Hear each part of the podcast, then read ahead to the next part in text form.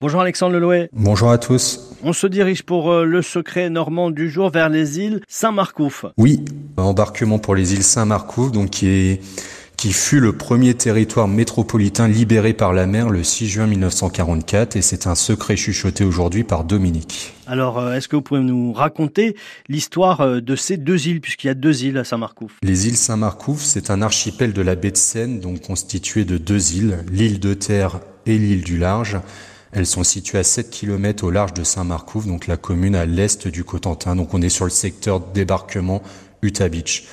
Au VIe siècle, à Saint-Marcouf, évêque, il naît vers 483 à Bayeux, il s'y retirait pour passer le carême. Un peu plus tard, à la fin du XVIIIe siècle, les Anglais occupent les îles. On a sur ordre de Napoléon même l'utilisation du premier sous-marin de guerre, le Nautilus.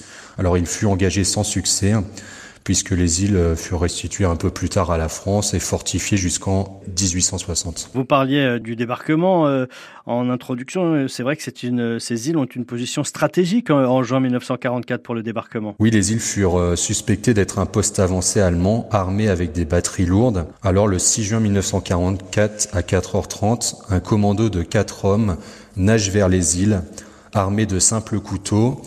Donc ils arrivent sur place, ils ne trouvent ni hommes ni armement. Ensuite arrivent donc 132 hommes de leur régiment. 17 périrent à cause des mines qui avaient été installées sur la grève. Aucune force militaire allemande n'était présente sur ces îles. Et aujourd'hui, que deviennent ces îles? Alors l'île de Terre est une réserve naturelle interdite d'accès depuis 1967 avec la création d'une réserve ornithologique. Elle est peuplée de cormorans et de goélands. L'île du Large est également interdite d'accès euh, l'association des Amis de l'île du Large se mobilise pour préserver le patrimoine exceptionnel de l'île avec toutes ses fortifications. Moi, je fais un petit parallèle avec Fort Boyard. On a cet aspect un peu ovale avec ses hautes fortifications et cette cour intérieure qui est assez incroyable. Et donc, l'association se mobilise justement pour euh, essayer de préserver cette structure qui se dégrade à une vitesse importante euh, à cause du vent et puis des effets de marée. Donc les îles ne sont pas ne sont pas accessibles. Toutefois, le mouillage est autorisé entre les deux îles.